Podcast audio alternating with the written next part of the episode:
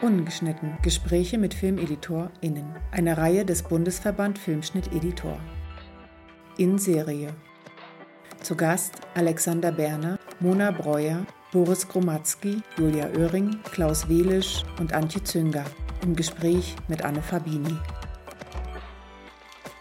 Unsere Gäste haben eine große Bandbreite von Fernsehserien wie Babylon Berlin, Charité, Morgen höre ich auf, Deutschland 83, Pregau und Blaumacher maßgeblich mitgestaltet.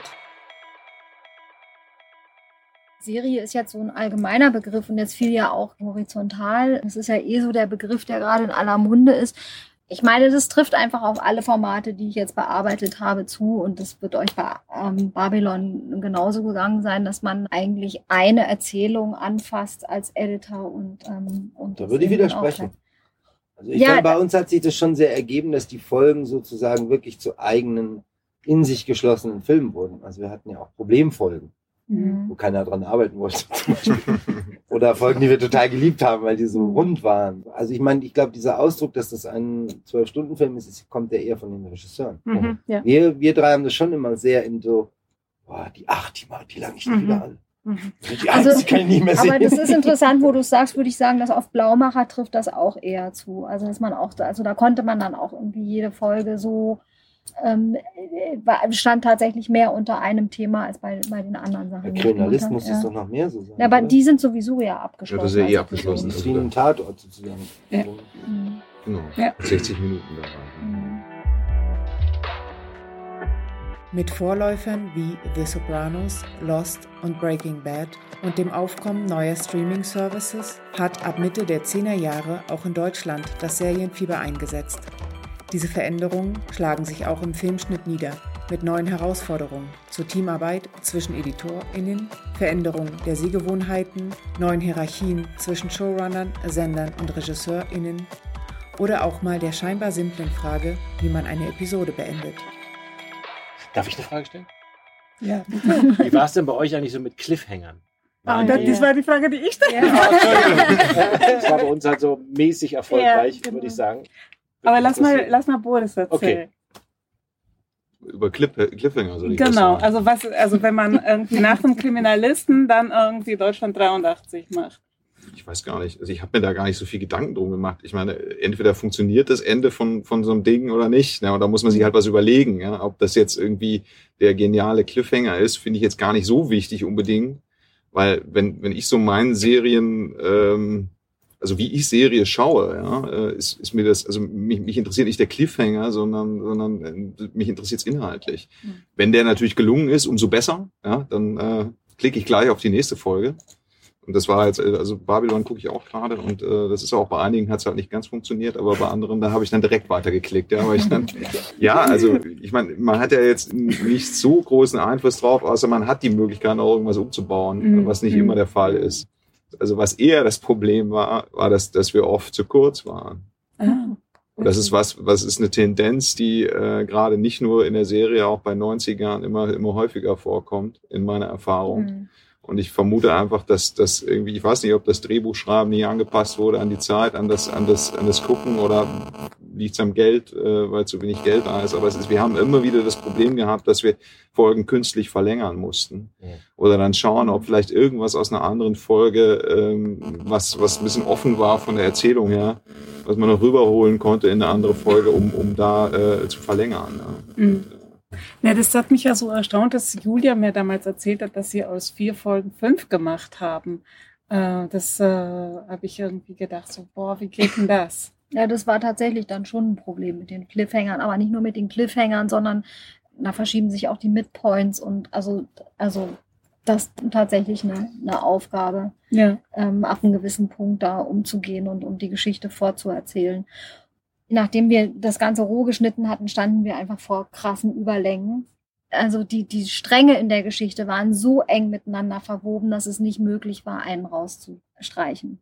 Und da sind dann tatsächlich auch nochmal die Autoren eingeschaltet worden. Also das, das fand ich auch eine ganz schöne Begegnung nochmal mit den Autoren dann im Schneiderraum. Das hat man so selten, ne? Mhm. Mhm. Aber bei ja. euch gab es keine Showrunner. Also es ich, und der Regisseur hat auch selber mitgeschrieben, oder? Ja. ja. Wie war das bei euch, Mona? Auch, genau. Also Nils hat auch das geschrieben. Der hat, der wollte einfach mal was schreiben, was er selber gerne inszenieren möchte und hat dann angefangen, hat sich ein Jahr lang Zeit genommen und wollte eigentlich erst 90 Minuten Film, also einen normalen Film und hat halt geschrieben, geschrieben. Und dann hat er seine Produzenten, es sind zwei. Dann hat er weitergeschrieben und am Ende, nach, nachdem er dann gesagt hat, okay, jetzt sind es vier, dann haben die gesagt, er soll jetzt mal aufhören. und dann haben sie versucht, das eben zu machen. Und der hat echt, also die Bücher, ich habe die wirklich auch so so gelesen und fand es irre, vor allem vor dem Hintergrund, dass er das wirklich einfach aus sich heraus geschrieben hat und diese ganzen Figuren da erfunden und entwickelt hat. Und der hat für die erste Drehbuchfassung sofort von allen vier Filmen irgendwie Geld bekommen. Und das ist ja schon selten.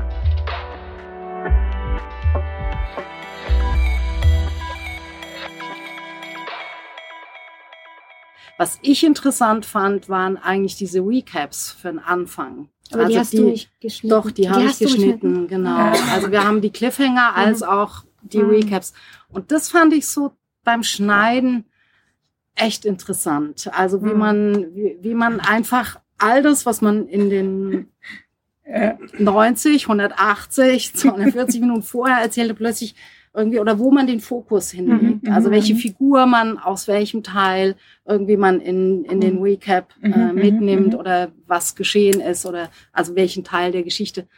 Das fand ich äh, eine Herausforderung, einfach zu, mir vorzustellen, ich kenne das alles nicht und ich mhm, habe plötzlich die Möglichkeit, da den dritten Teil zu gucken und komme ich dann da rein und mhm. kann ich da mitgehen. Mhm. Entschuldigung, Recaps für die 45 Minuten? Auch für die also, 90er. Ach so. Auch für also die 90er. Aber ich finde, das ist ein echt interessantes ah, Thema, weil ein Recap, ja. normalerweise die Trailerform kennt man ja. Aber das ist schon sehr neu, wie die Recaps von diesen, von diesen äh, modernen Serien geschnitten sind.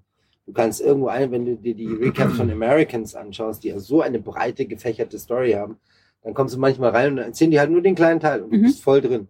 Wichtig ist dann kommt die, die, nächste Folge und wenn du den Recap anguckst, dann kommt was völlig anderes. Ja. Mhm. Und trotzdem geht es irgendwie weiter und das macht alles in sich Sinn. Das ist wirklich eine eigene Kunstform eigentlich mhm. mittlerweile. Finde ich auch. Also so, das fand ich jetzt bei Stranger Things zum Beispiel, fand ich das jetzt auch ganz interessant, ja, wie die das ich. gemacht haben, weil da, da, da werden Szenen angepitcht, die irgendwann später kommen, irgendwie aber einfach als Bild, als, als Assoziation irgendwie so viel erzählen du, du gehst da sofort mit und so. Und bei mir ist es so, wenn ich Serie gucke, dann gucke ich am liebsten neun Folgen am Stück. Irgendwie so. Also das finde ich natürlich das Tolle auch an Serien, ist in so einem langen Format in Figuren reinzugehen. Ich kann das halt so lange nicht aus.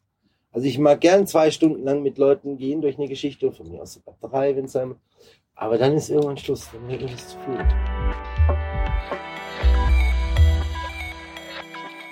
Also in, in mindestens zwei von drei Fällen habe ich ganz stark das Problem empfunden. Du stehst irgendwie in der horizontalen Erzählweise vor dem Problem, dass du eine erste Folge hast, die ist eigentlich nur Exposition. Und eine letzte, mhm. da wird einfach alles abgefeiert. Und ähm, daran hat mhm. man sich dann irgendwie ewig abgearbeitet an diesen zwei Folgen. Von der Redaktion, die dann dazu kam, wurde dann aber verlangt, das können wir uns jetzt aber auf 60 Minuten nicht erlauben. Mhm. Es war wirklich schwierig, da, da, damit umzugehen, weil ich festgestellt habe, da gibt es irgendwo auch eine Unsicherheit von den Auftraggebern, wirklich dazu zu stehen, so wir machen das jetzt. Und ja, wenn das so ist, dann haben wir eben 20 Minuten Exposition auf 60 Minuten erste Folge. Und das nehmen wir jetzt einfach mal in Kauf. Und da gucke ich dann neidisch auf die amerikanischen Folgen, die das einfach machen. Also gemessen an deren, an, an deren Maßstäben. Mhm. Aber da hatten wir ja eine ähnliche episch. Erfahrung ja. im Endeffekt. Also muss ich sagen, bei uns war es ja auch so, dass mhm. eigentlich eine sehr breite Exposition war, die sich über die ersten zwei Folgen Vier sogar oder zweieinhalb. Ja. Naja, ich sag mal, Ende böser Zwilling ist schon so, da kommst du an. Ja, weil dann kommt noch Greta, kommt noch der 1. Mai. Und dann waren ja. die aber immer noch nicht zufrieden und wollten immer noch schneller rankommen. Wir haben uns aber dann einen Trick einfallen lassen, wie die Leute einfach am Anfang hatten. Wir hatten aber wirklich das Ding, das kam bei uns aber von, den, von der, äh, viel auch von der Sales-Seite, gar nicht mal von der redaktionellen Seite, wie das bei uns mhm. Sales, äh, Weltvertrieb auch Co-Produzent ist. Und ähm, da war wirklich teilweise gefühlt, du hast jetzt hier zwölf Stunden Also aller, aller, aller wichtiges, einzig Wichtige für die sind die ersten 15 Minuten. Richtig. Oder 17 Richtig. Minuten. Ja, haben irgendwann mal getimed. Der Rest war danach sozusagen, da kannst du machen, was du willst. Da gucken wir irgendwann nochmal drauf. Und wenn nicht irgendwas, wenn nicht zu viel, äh, zu viel daneben geht oder es zu langweilig wird oder zu lang, dann ist es okay. Aber auf eine Art haben sie auch recht gehabt, weil äh, in der Presse finden eigentlich nur die ersten Folgen statt immer. Und vielleicht noch das Ende am Ende. Aber wie wir auch immer gesagt haben, es ist eigentlich danach egal, was wir machen. Das läuft dann, wenn die Zuschauer da sind. Und äh, also in der Aufmerksamkeit sind schon die ersten zwei Folgen wahrscheinlich. Und dann ist es durch. Dann kommt das nächste Thema. Mhm. Und kannst du in Worten sagen, was der Trick ist, der ihr euch einfallen lassen habt, Antje? Das können wir alles. Ja. Das du jetzt, Antje. Komm, jetzt also so eine Klammer. Wir haben das Ende sozusagen vorne abgestellt, aber uns rückwärts laufen haben wir aber, habt ihr auch wahnsinnig schön kombiniert, so dass es einfach wirklich eine einzige Rückwärtsbewegung ist. Dann kam eben noch dazu, dass irgendwann dann eine Hypnose vorne angestellt wurde. Mhm. Also ihr habt ein, eine Szene vorgezogen? Nee, nicht eine, nee. ganz viele Schnibbels, mhm. ganz mhm. kurze Schnibbels. Mhm. Uns hat gefehlt, dass man an, an unseren Protagonisten rankommt. Der ist ja relativ äh, Film Noir-mäßig unterkühlt und äh, vermauert und das war so ein bisschen unser Versuch, in, sein, in seine Psyche einzutauchen.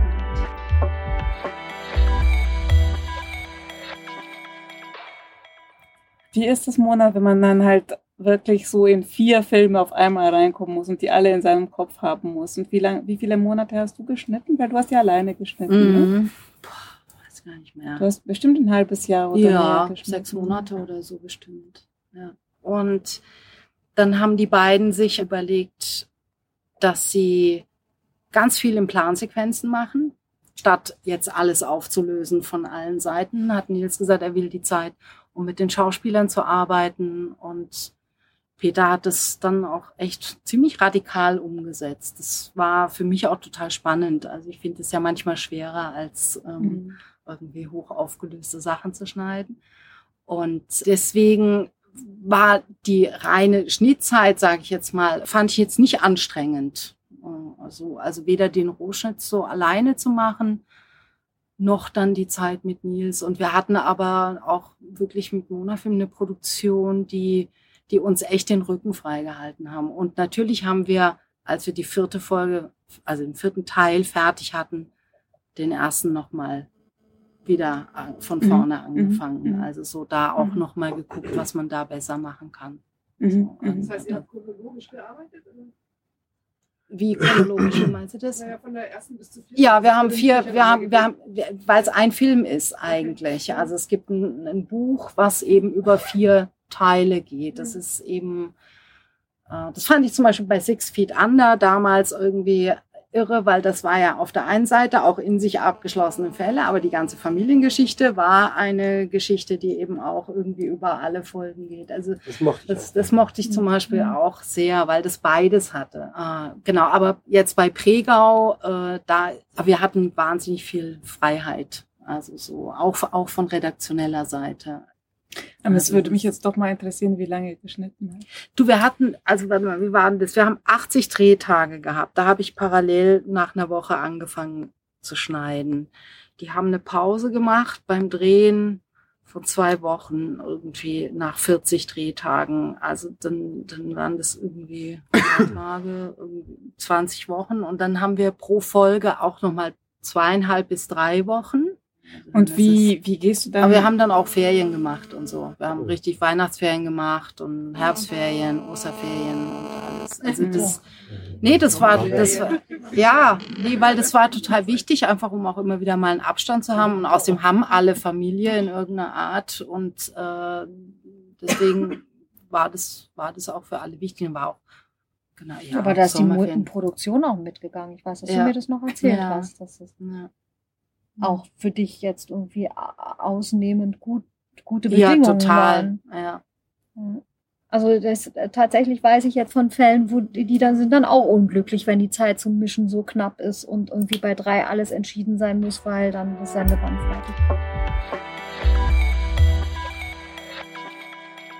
Aber ich glaube, das hängt auch damit zusammen, dass zum Beispiel die, die Figur eines Showrunners eine mhm. ganz andere Figur als eines Regisseurs. Mhm.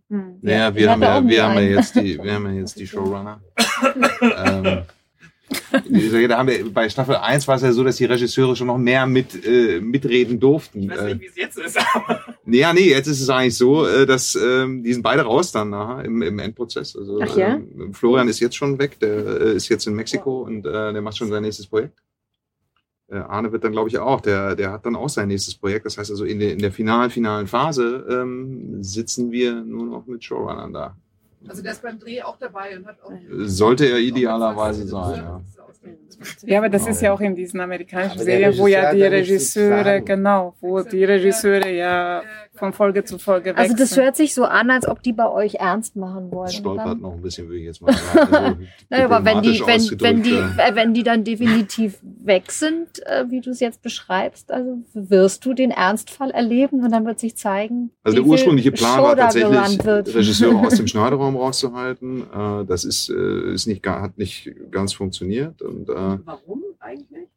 Naja, es, es geht ja darum, dass einer sozusagen eine Vision hat für das Ganze und, und die äh, ähm, möglichst auch durchsetzt, auch dann beim Regisseur am Set. Und, äh, das ist der Plan, glaube ich, dahinter. Äh, ob das jetzt hier so aufgeht, äh, das wird man sich dann. Wird man ich sehen. Aber der Regisseur ist auch nur noch ein Arbeitnehmer, der halt Leute inszeniert. Er ist halt als Spielleiter sozusagen. Naja, oder, oder andersrum, das ist ein Regisseur, kenne ich auch, der, der ist zum Beispiel, der dafür sorgt, dass er immer einen Dramaturgen am Set hat für seinen Film, der einfach, damit er mhm. sich in der Szene austoben kann und aber er weiß, am Set ist jemand, der den ganzen Kontext einfach komplett im, im Blick hat. Und das ist eigentlich der klassische Dramaturg.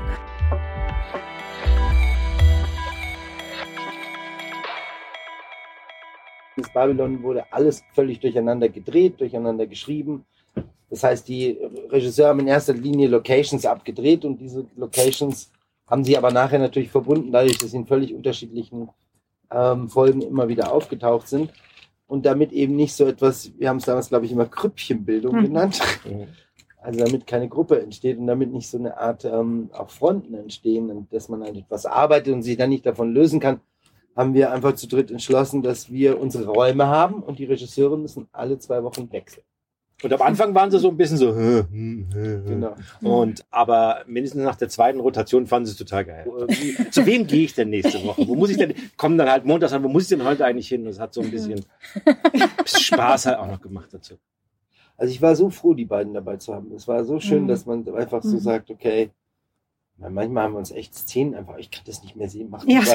Es ist ja eh so, dass wir uns eigentlich freuen würden, oft, wenn wir mal ein bisschen uns austauschen könnten untereinander. Also wenn, mhm. wenn man einfach mal zusammen was gucken könnte und wenn es eben auch nur eine Szene ist, dann so, hier guck mal irgendwie. Ja.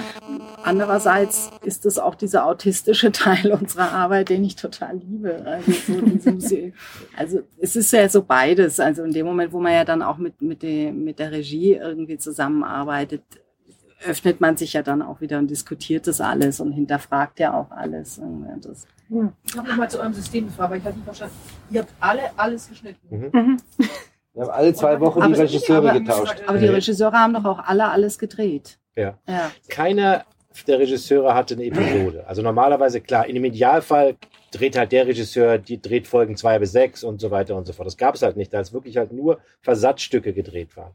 Sie haben danach auch nicht gesagt, okay, du, dann nimmst du jetzt die Verantwortung für die Episoden, die, sondern sie haben gesagt, nee, also ich will auch, ich will alles schneiden. Ich will über jedes, ich will über jede Episode rübergehen. Der andere dann auch, ich aber auch. Das wussten wir aber dann so, ich habe das noch nicht gemacht, die Szene. Ich will da jetzt auch noch mal meinen Senf zugeben. Und dadurch ist es dann dazu gekommen, dass man irgendwann bei uns halt irgendwie manche ach, Episoden zweimal mit verschiedenen Regisseuren.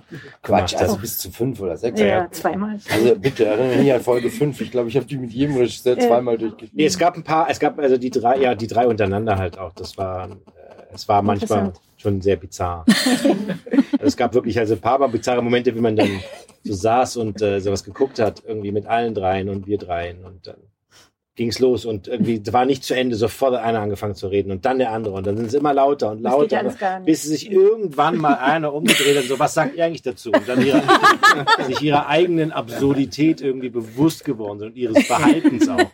Sich dann entschuldigen, ja, so ging das bei uns beim Schreiben auch die ganze Zeit. Sieht da nicht irgendwie Chaos aus? Also irgendwie, ich habe so gar keine Vorstellung davon, also wie ist also äh, auch Rohschnitt? Nee, Rohschnitt, nee, Rohschnitt, also sorry, das ist vielleicht ein Missverständnis. Nee, Rohschnitt war anders natürlich, da war halt, es war in Blöcke unterteilt, es waren Drehblöcke.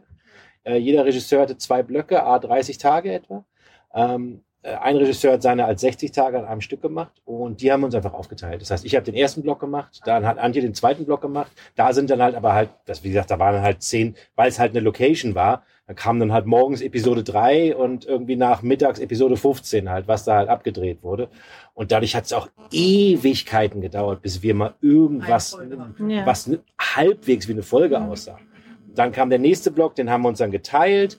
Ähm, und dann kam Alex irgendwann dazu, dann hast du das Ende von dem letzten Tikva-Block gemacht und dann den letzten Block, der letzte Regisseur war dann so ein bisschen, da war, das war dann das so, das war so Futter halt ja, irgendwie. Ja, weil man hat, man hat entweder, dann haben wir uns ein bisschen die Episoden aufgeteilt, haben dann gesagt, okay, was willst denn du jetzt? Ja, ich muss da nochmal rüber, okay, dann nimm doch die, nimm doch du die, bearbeite die jetzt sozusagen in der Rohschnittphase weiter. Und dann die Fetzen, die dann noch vom Set reinkamen, die haben wir uns dann Nach irgendwie Episoden so, hast du Bock hier will, oder, oder ich habe halt keinen Bock mehr eine Episode zu schneiden, komm, ich, ich mache mal die Muster heute und gebe euch dann das Zeug dazu. Also äh, wir machen gerade ein ähnliches System. Also wir teilen uns, wir haben von Anfang an haben wir die, die Muster aufgeteilt, das was reinkommt, äh, worauf hast du Lust, also ganz äh, durcheinander. Und äh, also ich muss ehrlich sagen, es ist bis jetzt noch nicht aufgefallen bei den Leuten, die geschaut haben, dass zwei Editoren da dran sitzen. Wir nähern uns, glaube ich, an. Wir zeigen uns jeden Morgen, was wir am Tag vorher geschnitten haben und geben dann uns gegenseitig unseren Senf dazu. Ja. Das passiert auch, dass irgendwie eine Szene mal irgendwie, wo du keinen Bock drauf hast, wie bei euch, wo die dann einfach mal, komm, geh du doch nochmal drüber und, äh, oder ja, Entschuldigung, da musste ich gestern mal ein bisschen rumschnippeln da bei dir, ja, weil da gehen dann irgendwelche Sachen zusammen. Also mir macht das richtig großen Spaß, äh, was natürlich ist, du musst die Eitelkeit musst du an der Garderobe abgeben. Mhm. Ja, das ist am besten aufmachen, sich aufmachen und ähm, für mich ist das eine ganz tolle Erfahrung gerade und eine, eine bereichernde Erfahrung. Und ähm, Jens, der jetzt irgendwie noch ein paar Jahre mehr auf dem Kerbholz hat als ich, der bringt da noch mal eine ganz andere Sache rein. Und ich habe nicht den Eindruck, dass das jetzt irgendwie sich zerfasert dadurch oder so, sondern wir finden da schon einen Weg.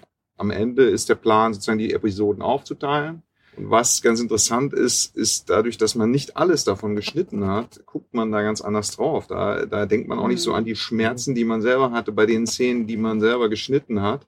Sondern, ja, nee, man ist offener einfach. Ne? Also du, du, du entwickelst viel schneller Ideen, auch im dramaturgischen und, und äh, äh wie man Dinge anders machen könnte, weil durch die Art des Drehens es ist unglaublich wenig Zeit am Set durch die wenige Zeit lau laufen natürlich alle Probleme, die irgendwie entstehen, dadurch, dass irgendwas nicht geschafft wurde zu drehen. Ähm, Drehbücher werden ständig gekürzt, Szenen werden gestrichen.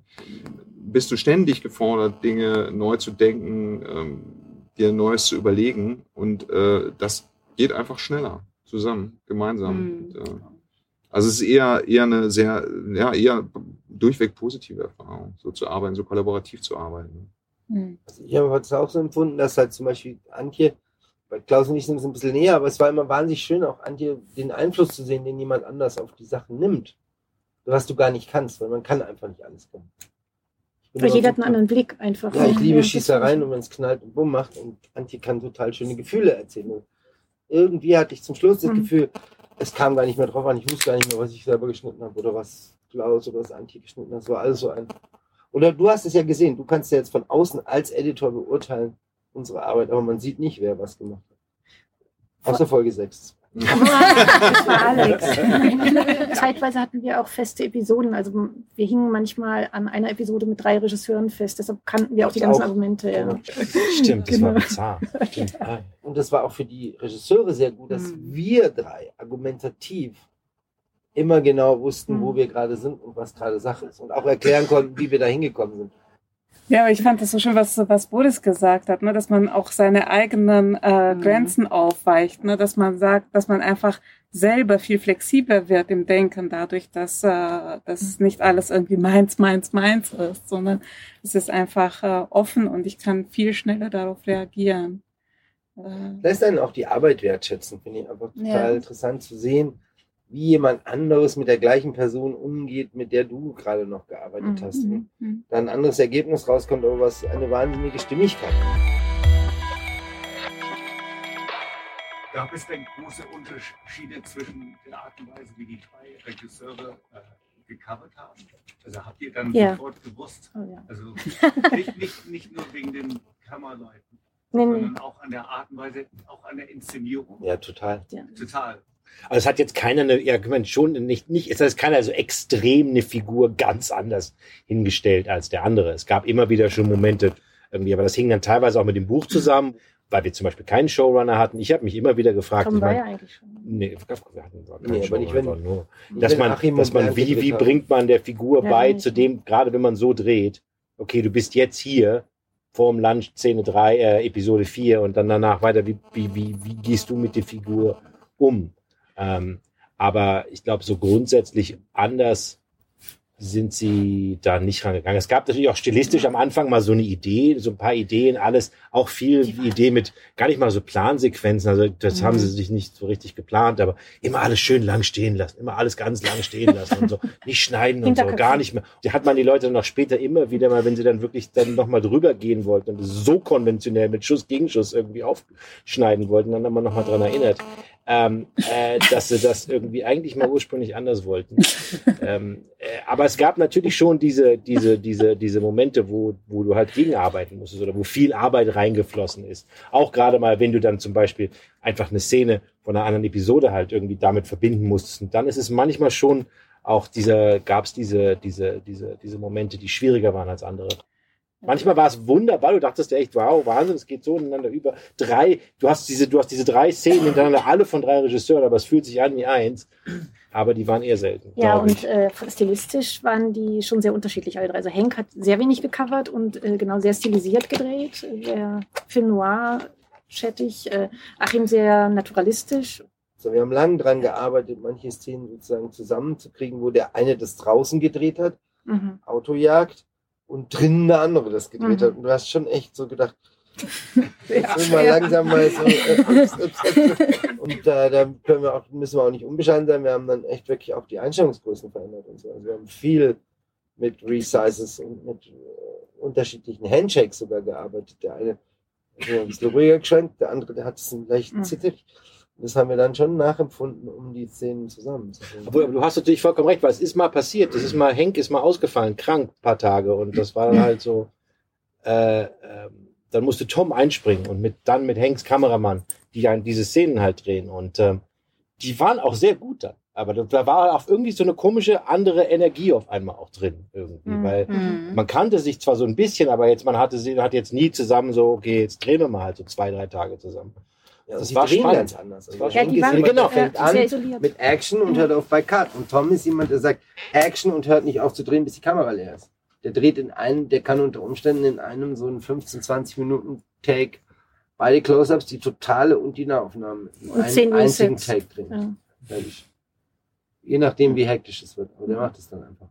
Die Kamera bleibt nicht stehen, alle müssen immer aus dem Bild rennen. Der, sagt, er, hört, er sagt, er hat da natürlich auch einen großen, guten Grund. Also ich meine, er sagt halt einfach, jedes Mal, wenn ich Cut schreie, stehe ich eine halbe Stunde im Regen. Ja. Und deswegen schreit er einfach nicht mehr Cut. Er schmeißt lieber, der lässt die Kamera so lang laufen, bis die Platte voll ist oder früher eben bis das Ding her. Ich meine, da habe ich die ganze Entwicklung mitbekommen bei Tom. weil Ich war bei seinem ersten Film dabei, wo er das angefangen hat, weil es war eigentlich die Idee von Dustin Hoffmann, der nicht aufhören konnte zu spielen beim Parfum. Der also alle Schauspieler zum Wahnsinn getrieben hat, weil er immer mitten im Take plötzlich wieder von vorne angefangen hat. Komm, stell dich noch mal, hin, mach noch mal. Und das hat sich dann Tom übernommen als Arbeitsweise. Die ist schon sehr anders als Ja. die beiden anderen. Da hast du nach dem Close-Up eine Dreiviertelstunde gesucht, weil du wusstest, das war in dem Tag, aber wo zum Teufel war dieser Close-Up? noch? Aber du hast dadurch tausend mehr Möglichkeiten. Also im, im Gegensatz, sagen wir mal, zu Henks äh. Arbeitsweise. Nicht? Ich glaube, du, du hast einfach mehr Material, aber das hat dann eher sehr einen Vorteil für die Schauspieler. Weil für was das Tom ja nutzt, ist mehr Performance zu sammeln. Mhm. Er einfach nicht unterbrechen. Das kann ja wahrscheinlich sogar eher, würde ich vermuten, dass man da Einschränkungen hinnehmen muss als Editor, weil es dann irgendwie ein Teil irgendwie halt in der Bewegung verloren gegangen ist oder dass sich irgendwas bewegt hat und du suchst genau nach diesem Moment und musst ihn dann mühsam herstellen durch Schnitte, anstatt dass du ihn da hast. Das ist natürlich auch lustig bei dem, wie es dann so ist. Äh, ne, man schneidet mal mit Tom eine Szene von jemand anderem und er hat im Kopf, wie hätte ich, die hab, er hat er nicht gedreht, sondern wie hätte ich sie auf, wie hätte er sie aufgelöst. Und fragte dich halt, nee, warum, gib mir doch jetzt mal den Close-Up. Und den gibt's nicht. Und, gib, und die Overshoulder, die gibt's auch nicht. Und das, ist, das, ist, das ist bei anderen aber auch so gewesen, haben sie bei auch von Szenen, die er gedreht hat, wo dann andere reinkamen und so, wo ist denn der Master? Er hat ja nicht gedreht. Wie hat er nicht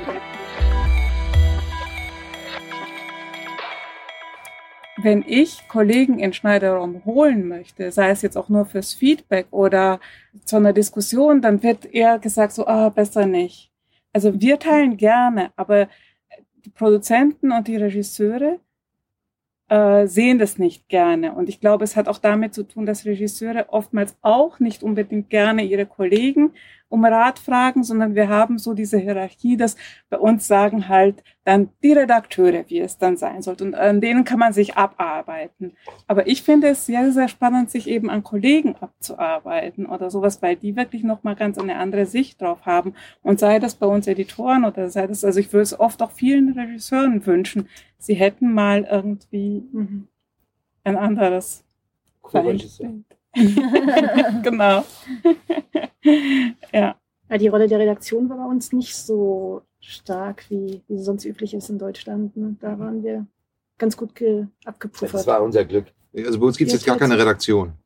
Was? Die UFA hat sich selber den Auftrag gegeben und ähm, wow. äh, wir haben sozusagen die, die Showrunner sind sozusagen diejenigen, die ähm, mhm. sagen, wo es lang geht.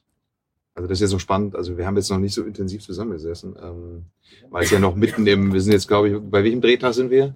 80, genau. Sind noch äh, knapp, knapp 20. sind noch knapp 20 Drehtage jetzt. Und äh, also das war auch, das ist, äh, das war jetzt das erste Mal, dass ich jetzt so von Anfang an irgendwie und jetzt äh, nach 80 Tagen Mustern schneiden. Es ist ja, langsam, ist, ja, langsam wird es echt zermürbend, ja. Und man hat irgendwie, irgendwann kommt die Ungeduld hoch. Man möchte jetzt endlich mal anfangen. Ja, genau ja. das, was du sagst, irgendwie kommt nicht so richtig zusammen. Und äh, weil der Fun-Part kommt ja dann erst. Mhm. Ja. Für den haben wir leider extrem wenig Zeit für diesen Fun-Part. Und ähm, das ist äh, gerade die Diskussion. Wir, wir gucken gerade, dass wir, dass wir noch Kollegen dazu bekommen, weil wir eigentlich zu wenig Zeit haben. Das hörte ja. sich gerade, wollte gerade sagen, ihr braucht noch Personal. Ja, das ist aber dann immer eine Diskussion. Es ist ja nicht genug ja, Geld da. Ne? Das, ja, das, vielleicht das brauchen wir auch, auch mehr. wir, haben, äh, wir, hätten, wir hätten, wenn wir jetzt zu zweit bleiben würden, hätten wir zwei Wochen Feinschnitt äh, inklusive Abnahme pro Folge. Puh. Pro Folge. Pro Folge. 45. Was absolut zu wenig ist, weil ähm, ich glaube, man ist ja, bei Serie, also das zumindest ja. bei sehr horizontal erzählten Geschichten und äh, ist man einfach dramaturgisch viel, viel mehr gefordert. Ich habe das immer wieder ähm, vorgeschlagen, irgendwie, dass man in der finalen Drehbuchphase ähm, als Editor mhm. mit eingebunden wird, mhm. weil du kannst schon so viel aus den Büchern sehen, was nicht funktionieren ja. wird was Probleme geben wird. Genauso dann, wenn es um Kürzungen geht oder dergleichen. Mhm. Ja, also wenn dann aus ökonomischen Gründen irgendwas gekürzt wird ähm, und dann werden die falschen Sachen gekürzt, dann hast du nachher das Problem, dass ganze Stränge nicht mehr funktionieren, weil weil ähm, die Peak Points raus sind. Mhm. Wo ich sage, na gut, ne? Also äh, ja, okay. ist auch keiner bereit, dann irgendwie mhm. Dich da wirklich mit einzubinden und dann da vielleicht auch mal Geld in die Hand Vor allem zu bezahlen. Das ja, nee, das meine ich ja. ja Deswegen habe ich das auch nie gemacht. Also ich meine, ich, ich werde jetzt nicht irgendwie mich wochenlang mit den Büchern beschäftigen, weil das ist ja auch Arbeit. Es sind ja also, hunderte von Seiten bei so einer Serie. Ich meine, bei uns war, dann ist es, es kommt eine neue Drehbuchfassung. Hurra! 900 Seiten. Denkst du, naja, ja, vor allem musst du die Stränge ja auch irgendwie da mal aufdröseln, weil das ist, das ist ja dann tatsächlich auch äh, Arbeit in, in, im Gesamten. Mhm. Ja. Und, äh, du musst ja dann alles immer im Blick haben. Und, äh, und wie, macht, wie machst du das? Wie ich das mache? Ja, wie du das machst. Also ich finde, wie machst du das? Wie hältst du deinen Überblick? Naja, du schaust natürlich immer mal wieder in die Bücher rein und, und guckst irgendwie, wo du gerade stehst und äh, was kam vorher, was kommt nachher. Was äh, teilweise muss ich dann auch mal drei Bücher zurückgehen und gucken, irgendwie, was, äh, was war da. Äh, bis jetzt klappt das, glaube ich, ganz gut. Wie machst du das mal? Auch, auch so. Wir haben halt zum Beispiel so ein Bildersystem. Ja, wir hatten 16 Tafeln ja. mit den, mit der, mit, also 16 mhm. für jede Folge eine Tafel und wir hatten unsere Assistenten dann die beschmiert mit ähm, Magnetfarbe. Das ist mhm. halt cool. Und dann haben wir die ganzen Fotos gehabt mit der mit Magneten dran und dann kommt dann oh, das da. Äh, Fotos von Szenen. Habt Jede Szene genau. hat ihr Bild. Jede Szene hat ein. Und dann haben wir die eben so, und die haben wir eben nummeriert nach ihren Folgen und dann eben okay. nach der Farbe das, Strang? jeder Strang hatte eine Farbe. Ja, ja. Und so, und dann hatten wir eben 16 Tafeln, für jede Folge eine Tafel. Die sogenannte Wall of Wisdom. Da war wirklich da eine Riesenwand, da ja, war alles, da war Drehplan, da waren Tage, da waren Szenen, wir wussten, wann was kommt und wann wir konnten unsere Urlaube eintragen und so weiter und so fort. Äh, wir haben die bei den Besprechungen dann aufgehängt, die Umstellungen, und haben die dann wieder in die Schneideräume verteilt. Also bei Charité haben wir auch das Ding, da mussten wir dann auch irgendwie in, in, in, mussten wir es so machen, weil, weil, es, weil es so kleinteilig war dann, was, was an Veränderungen stattfinden musste und so. Und es kann natürlich sein, dass das noch kommt jetzt. Also bis jetzt haben wir es noch nicht gemacht.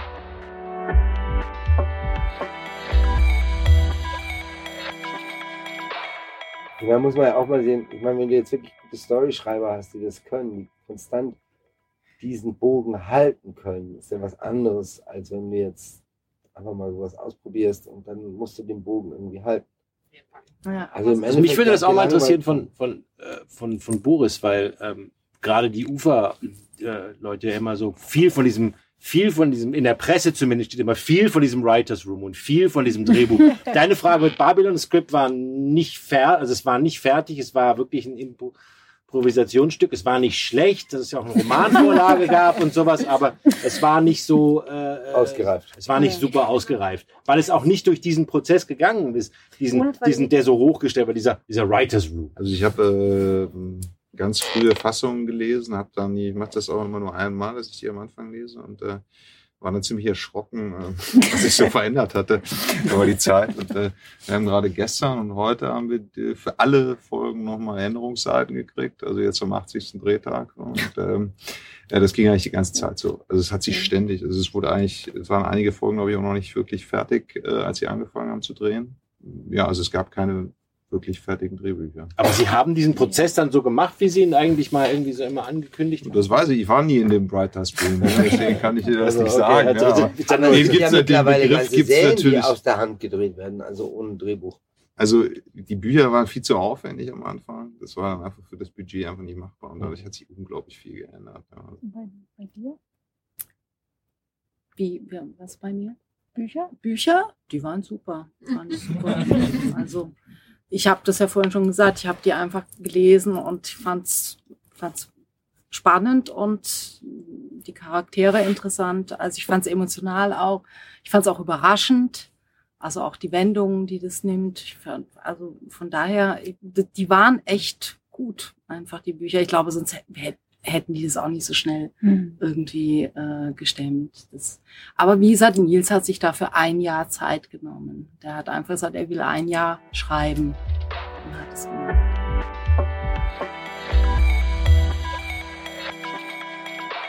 Zeitdruck war gar nicht so, war nicht so. Nein, das war jetzt eine, war ja eine finanzielle Frage. Finanziell hatten wir zwar ein Problem, aber das wurde immer auf andere ausgelagert. Das wurde nie auf uns ausgelagert. das muss man schon zugeben. Also die Tonleute haben gelitten, die Visual mhm. Effekte haben gelitten. Und es gab ja auch den Sendetermin. Also wir konnten auch nicht, wir mussten fertig werden zu dem Termin. Aber wir waren natürlich äh, in der privilegierten Situation, die Vision der Antagonisten auszuführen. Es wurde ja, immer wieder verschoben, es ging dann irgendwie, ja. kam dann immer noch, dann gab es noch, noch mal Geld und dann noch irgendwie weitermachen. Wir haben auch noch einen kleinen Coup gemacht, das war, ähm, also wir machen schon seit Jahren zum Beispiel unsere Visual Effects, ähm, ich weiß gar nicht, wann wir das angefangen haben, aber vor vielen Jahren, dass wir immer einen Visual Effekter von Anfang an dabei haben. Und das spart unheimlich viel Geld. Und natürlich, in unserem Fall haben wir dann ein Aufnahmetonstudio in die Räumlichkeiten reingebaut, ein ähm, Mischtonstudio. Wir haben alles an der gleichen Location gemischt und die Farbkorrektur alles ins gleiche Haus gebaut.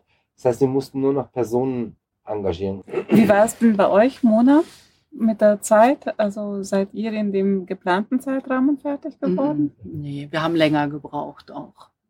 Aber dadurch, äh, dass die Sendetermine noch gar nicht feststanden zu, an, zu dem Zeitpunkt, als wir geschnitten haben, war das, äh, war das jetzt nicht so ein Problem. Also die, die Tonpost und die VFX-Leute hatten na, danach genauso auch die Zeit, ihre Sachen zu machen. Ich habe das ganz anders erlebt bei, bei einer Kinoproduktion, die äh, jetzt dieses Jahr, wo es erst hieß, der Film kommt im Oktober raus, dann gab's Gründe, irgendwie, weil ein Sender irgendwas anderes vorgezogen hatte, dass äh, der Kinofilm plötzlich im Juli starten musste. Und äh, das war hart irgendwie mhm. für die Leute. Also da gab es dann aber auch eine Postproduktionssupervisorin, die echt gezaubert hat. Also dann hatten wir irgendwie vier Mischtonmeister, die irgendwie als Sounddesigner, VFX-Leute, die alle parallel in unterschiedlichen Städten und überall irgendwie Sachen sich aufgeteilt und gemischt haben. Also das war dann,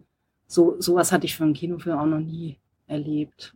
Dass in zwei Monaten dann alles fertig war. war Aber wenn du ein Produzent bist, dann möchte ich schon mal sagen, wir sind sehr dagegen und ich finde es auch nicht schön, dass diese Pyramide sozusagen von oben nach unten immer, der Druck wird immer höher. Mhm. Und das ist eigentlich sehr, sehr gemein. Und eigentlich trifft es die Leute sozusagen, die unsere Arbeit vollenden, weil ja. ich finde einfach Ton wahnsinnig wichtig. Auch Musik und, und gerade Visual Effects heutzutage. Das ist nicht ganz fair. Also der Druck geht schon ganz klar von oben immer weiter nach unten. Die Ärmsten sind dann eben die Assistenten. Und wie war es bei dir, Julia? Also du hast ja auch verschiedene Sachen gemacht. War es auch immer so, dass es dann eigentlich relativ schnell gehen musste? Unterschiedlich. Ja naja, also ich meine, beim, beim Adlon war es echt extrem, weil da saß uns irgendwie schon ein krasser Sendetermin im Nacken. Ähm, und da war es dann auch so, wie du beschrieben hast. Also die Post-Production ja. leidet enorm unter dem modernen, ja. das spricht der Verbandsberner aus ja. mir, aber ich finde es unmöglich, einfach wie viel, alles wird vor die Kamera ge gehobelt, ja, alles Geld wird vor die Kamera ge genagelt. Und es war auch bei Babylon so. Also es ist alles vor die Kamera, Hauptsache es sieht geil aus und es ist fett und groß und dick und aber, aber, da leiden äh, dann auch die Regisseure drunter, muss ich sagen. Also jetzt ähm, bei, bei, also wenn du dann irgendwie da auch noch äh, bei drei irgendwie die Mischung fertig haben musst ähm, und keine Zeit kriegst, das irgendwie nochmal das. Äh, das sehe ich ein bisschen anders, weil ich glaube, die Regisseure wollen auch alles vor der hm. Kamera und nee. die denken gar nicht an ihre Zeit. Also das kenne ich anders. Also das, äh, tatsächlich weiß ich jetzt von Fällen, wo die, die dann sind dann auch unglücklich, wenn die Zeit zum Mischen so knapp ist.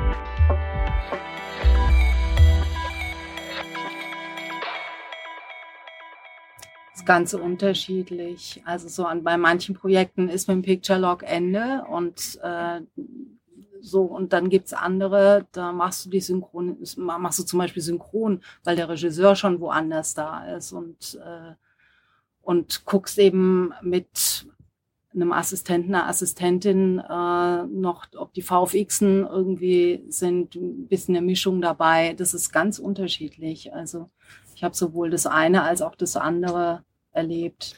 Also, das bei, uns war es halt auch ein bisschen so dadurch, dass ähm, äh, ich habe ich hab sehr wenig mitbekommen von der, zum Beispiel von der Mischung und von der Farbkorrektur. Ja. Ähm, aber einfach mit der Mischung auch dadurch, dass wir halt während, während gemischt wurde, auch noch weiter geschnitten haben. An anderen Episoden. Es war halt, gab halt so einen Plan, dann gab's die und dann wurden die schon, dann waren die schon in der Mischung, dann hast du aber den ganzen Tag noch mit geschnitten, bist immer kurz vorbeigegangen, hast mal kurz reingehört, aber hat man nicht, hab nicht teilgenommen an dem Prozess mehr. Und mit der Musik haben wir aber schon mal teilweise ganz gut zusammengearbeitet, weil der Komponist auch im Haus war. Ähm, das, das lief alles schon während des Schnittprozesses eigentlich, dass der Input, den wir da hatten. Aber ich fand schon weniger im Vergleich zu so einem Kinofilm oder so eigentlich. Aber einfach, ich denke auch ja. wahrscheinlich auch wegen dieser Verschachtelung der Umstände ja. einfach, dass es halt auch nicht geht, dass man dann da so viel.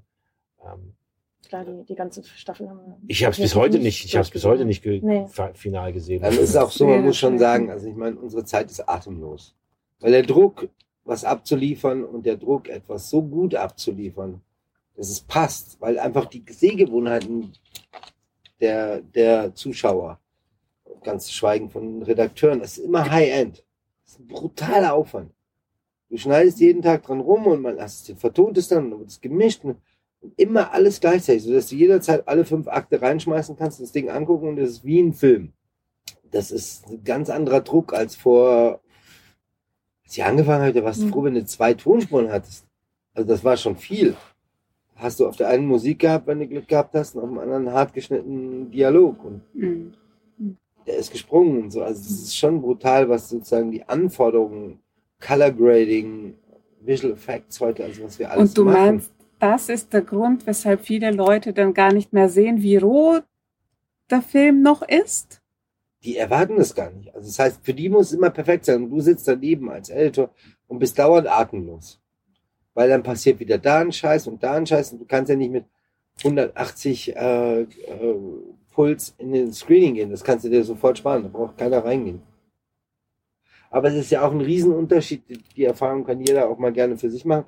Wenn du dich mit etwas beschäftigst, Screen zu äh, Kopf, für drei Stunden und nimmst das gleiche Ding dann und schmeißt einen DVD-Player bei dir zu Hause und guckst es dir an. Völlig unterschiedliche Wirkung. Mhm.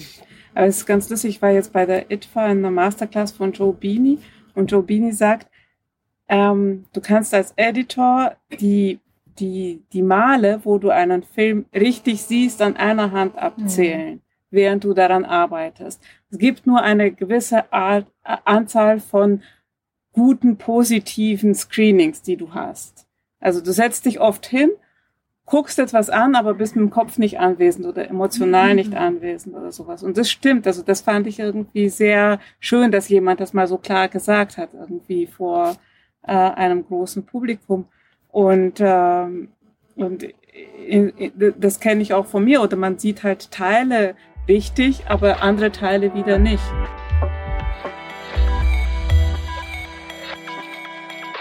Mich würde noch interessieren, ähm, wenn man so lange jetzt in so einer Geschichte war, irgendwie ein halbes Jahr, ein Jahr, anderthalb Jahre und so.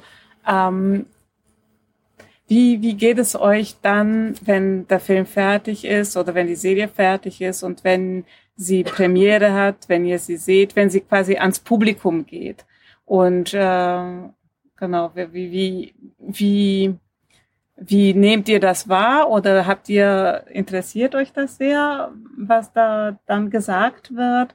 Oder feiert ihr richtig? Und wie ist das halt mit der Familie? Weil die Familie zum Beispiel, die kriegt ja doch mit irgendwie so, woran man arbeitet und sie erträgt einen ja irgendwie äh, monatelang in diesem Ausnahmezustand und trägt einen durch diesen Ausnahmezustand. Und ähm, macht es dann einen Unterschied, wenn jemand sagt, boah, super, oder ach, hey, dafür hast du jetzt so lange gearbeitet?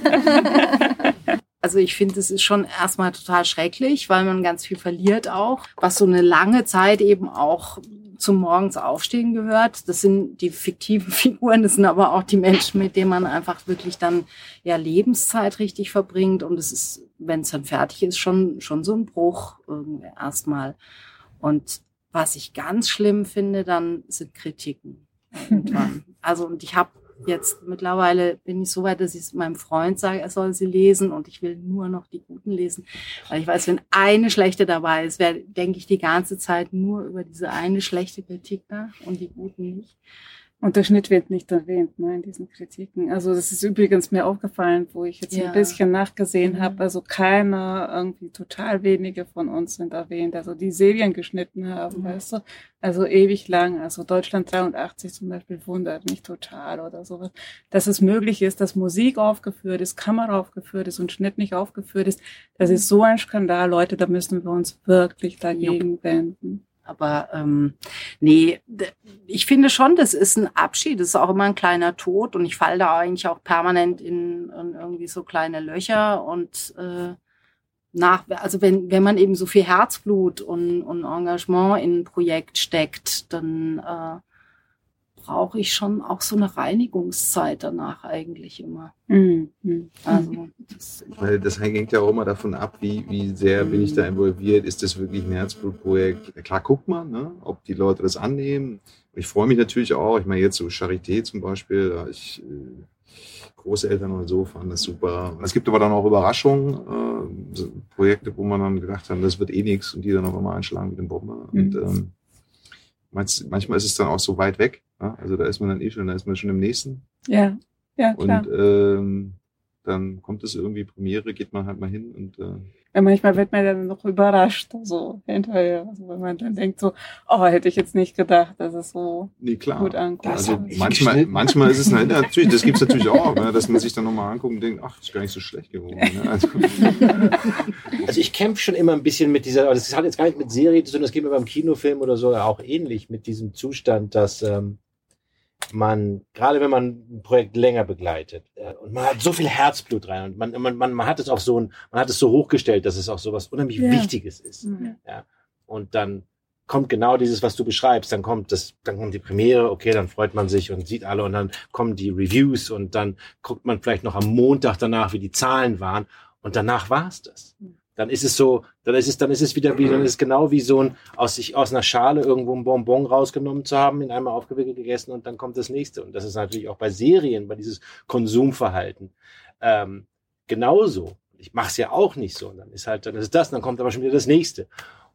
Ich finde es auch distanzierter, würde ich sagen. Also ich, ich mhm. finde, äh, die Serie ist äh, verpufft schneller. Ich finde, beim Kinofilm hat man mehr Nachhalt oder mehr gemeinsames Sehen, auch mehr gemeinsames äh, Erleben davon. Das halte bisher, finde ich, fast länger nach als eine Serie, die, die dann gestartet ist und dann eben durch ist irgendwie. Also obwohl sie noch läuft, ist, ist sie irgendwie auch, wird, wird, ist sie nicht mehr so im Gespräch.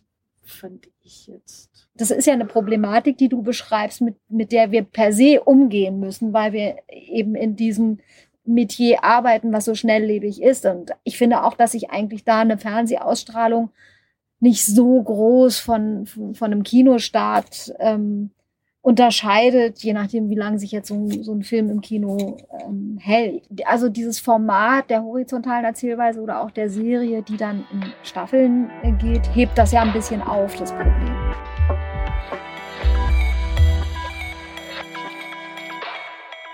Also ich denke, wir können schlussfolgern, dass es noch viel zu lernen gibt, auch in Deutschland, besonders in Deutschland in der Serieproduktion. Und äh, ja, ich bin total froh, dass ihr jetzt schon so viel erzählt habt. Da weiß man, worauf man vorbereitet sein soll, wenn es weitergeht. wenn jetzt keine Fragen mehr sind aus dem Publikum, dann würde ich das Gespräch hier beenden. Und wir können gerne bald irgendwie nochmal eine neue Runde machen. Ich glaube, es gibt immer viel zu erzählen. Und äh, ja, wie gesagt, also wenn ihr Lust und Initiativen habt und Themen habt, dann bringt sie uns. Vielen Dank für heute Abend. In Serie. Zu Gast Alexander Berner, Mona Breuer, Boris Gromatzki, Julia Oehring, Klaus Welisch und Antje Zünger. Im Gespräch mit Anne Fabini. Schnitt Florian Duffe, Musik Markus Zahn, Sprecherin Anne Hünemann, künstlerische Leitung Anne Fabini und Julia Oehring. Ungeschnitten. Gespräche mit FilmeditorInnen. Eine Reihe des BFS.